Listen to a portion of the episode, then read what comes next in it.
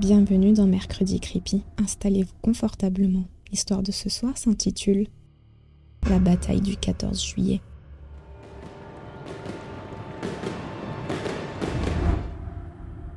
Je venais de perdre mon boulot. Je ne voyais pas d'avenir dans quelque métier que ce soit, car la motivation me manquait. Il n'empêchait que j'avais besoin d'un travail, si je voulais ne serait-ce que manger. Je m'étais donc résigné à écumer les offres d'emploi sur tous les sites possibles et recommandables. Pas plus tard que ce matin, un utilisateur d'un site de revente d'objets m'avait contacté pour une mission d'une soirée, mais qui payait extrêmement bien si on savait se servir de ses mains. J'avais d'abord cru avoir affaire à un mec bizarre, ne sachant pas quel était l'objet de ce boulot un peu étrange. Puis, ma curiosité m'avait poussé à lui demander plus de détails. Sa réponse ne se fit pas attendre, et je pus lire que cela concernait la soirée du 14 juillet. Le boulot consistait à assister les pyrotechniciens à préparer les feux d'artifice qui seraient allumés le soir même. Cela ne demandait apparemment pas trop de compétences, et en plus cela sortait de l'ordinaire. Je lui fis comprendre que j'étais intéressé et un rendez-vous fut pris pour le surlendemain. À 19h, j'étais en bas de la tour Eiffel, attendant de rencontrer mon employeur. Des camions étaient déjà garés le long de la route et la sécurité filtrait la circulation afin de barricader les accès. Je m'approchais d'un groupe d'hommes plutôt bruyants qui manipulaient des caisses agrémentées d'autocollants indiquant un contenu inflammable et explosif. À mon approche, l'un d'eux me stoppa directement avec sa main et me demanda de faire demi-tour. Je suis là pour le job. Un de vous m'a contacté sur le site. Un boulot d'assistant pyrotechnicien. Celui qui semblait être le chef jura dans sa barbe et se retourna. Il avait plus l'air d'un militaire désabusé qui avait écumé les champs de bataille qu'un ingénieur. Donc ce petit con s'est barré sans prévenir et nous trouve un blanc-bec pour faire le travail. Pardon, mais euh, je ne comprends pas.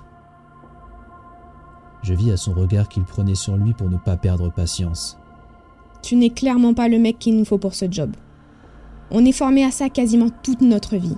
Et toi, tu débarques pour remplacer un de nos gars Ce n'est pas contre toi, mais je ne vois pas pourquoi tu es encore ici. Retourne à tes affaires, petit. Enfin, euh, vous allumez juste des pétards, les gars, hein, calmez-vous. Ma remarque dut les piquer au vif, mais leur réaction me sidéra. Ils se mirent à rigoler comme si j'avais raconté la meilleure blague qu'ils eussent entendue. Tu as de la chance qu'on soit bien occupé, car sinon, je t'en aurais bien foutu une en pleine poire. Allez, casse-toi. Je commençais à rebrousser chemin tout en leur faisant un doigt quand un des gars dans le camion m'interpella. Attends, gamin, t'en as déjà allumé, toi, des pétards? Des gros? D'un signe de tête, je lui dis que oui. Il se tourna alors vers son chef et lui chuchota à voix basse quelque chose.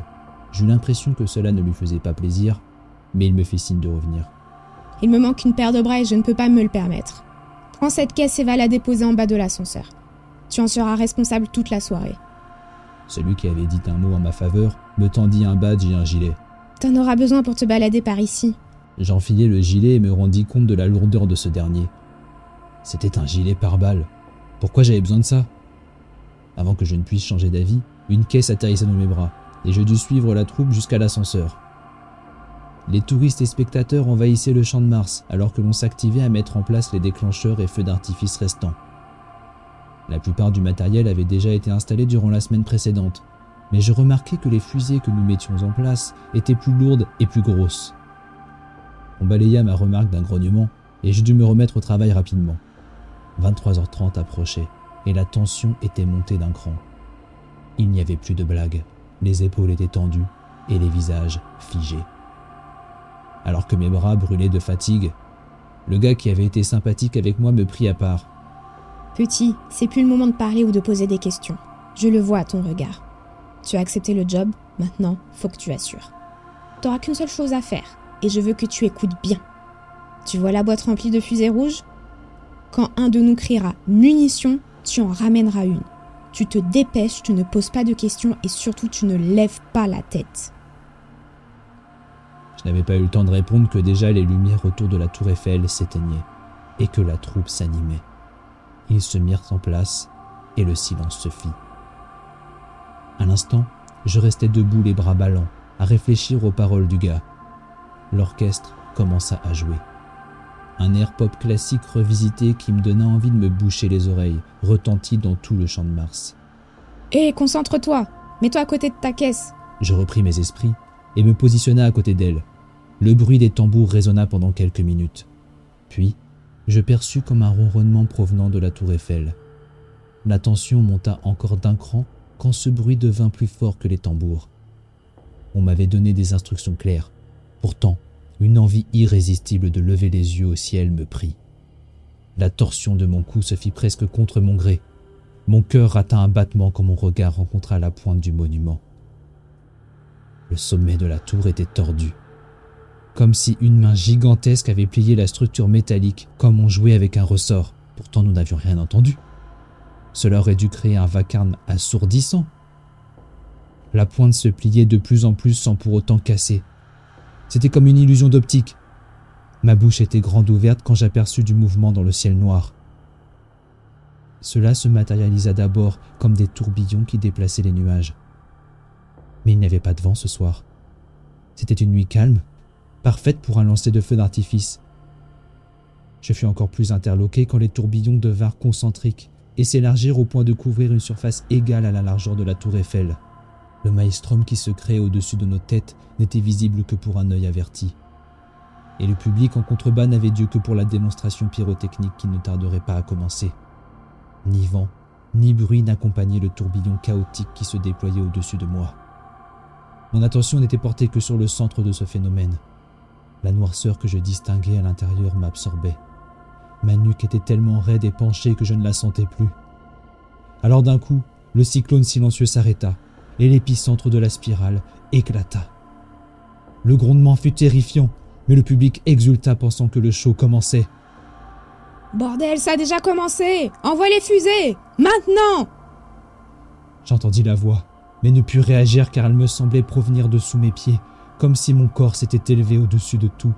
La noirceur du centre du cyclone s'était muée en une forme simiesque, ressemblant terriblement à un visage.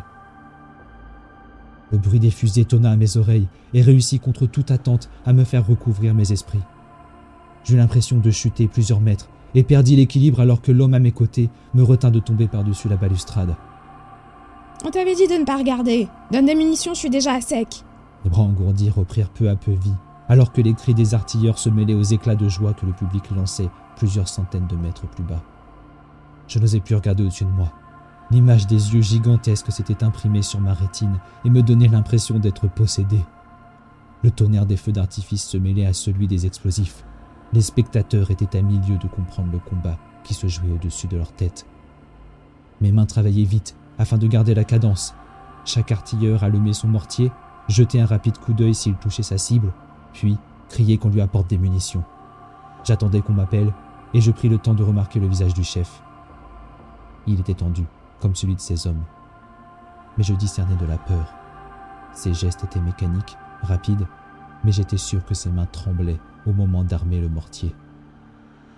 Je partis pour un nouvel aller-retour quand mon pied se prit dans une sangle. Je tombai par terre sans trop de gravité, mais entraîna dans ma chute la caisse de munitions. Celle-ci fut projetée contre la barrière et resta quelques instants en équilibre, avant de tomber dans le vide. Je la regardais chuter silencieusement. Je me relevai difficilement et le chef croisa mon regard. Il attendait ses munitions. J'ai. J'ai fait tomber la caisse, chef Est-ce que quelqu'un a encore de quoi tirer? Personne ne répondit. Plus personne ne tirait.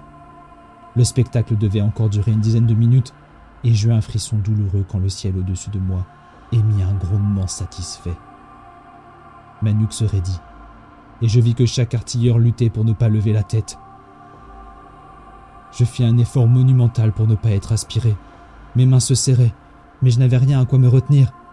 Mes jambes étaient de plus en plus légères, alors que je voyais les hommes regarder le ciel, un à un. Ils étaient tous silencieux, jusqu'au moment où le chef se mit à crier. Ce n'était pas de la douleur, comme je pouvais m'y attendre. Il était terrorisé. Il criait pour qu'on vienne l'aider. Ses supplications furent rejointes par celles de ses hommes. Le cœur de cri se mêlait à la musique du spectacle qui continuait en contrebas.